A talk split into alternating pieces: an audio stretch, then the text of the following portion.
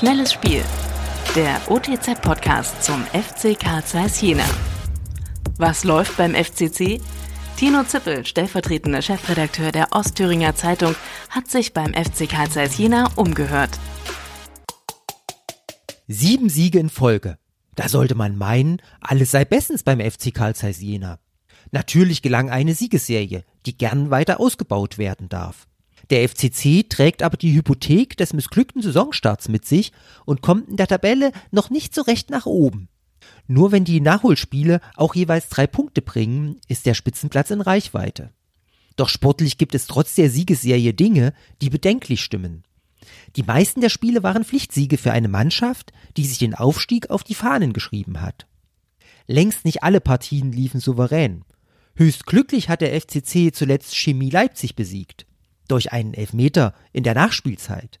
Natürlich muss dafür niemand um Entschuldigung bitten, auch nicht Cheftrainer Dirk Kunert. Der BFC macht es ja schließlich Woche für Woche vor und rettet mit viel Dusel die Punkte.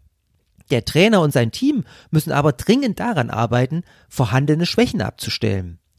Bedenklich stimmt, wie einfach sich die FCC-Abwehr überlisten lässt. Gegen Leipzig reichten ein paar lange Bälle und ein schneller Stürmer, um die Verteidigung zu überwinden.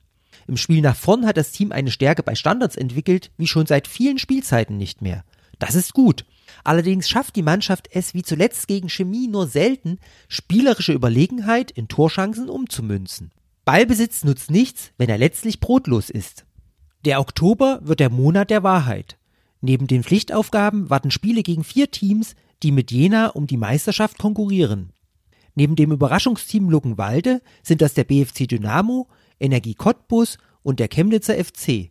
Diese direkten Duelle muss der FC Karl Zeiss möglichst alle gewinnen, aber zumindest punkten.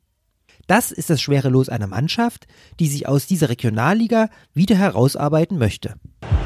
Noch mehr spannende Fakten rund um den FC Karl Zeiss Jena gibt es täglich unter www.otz.de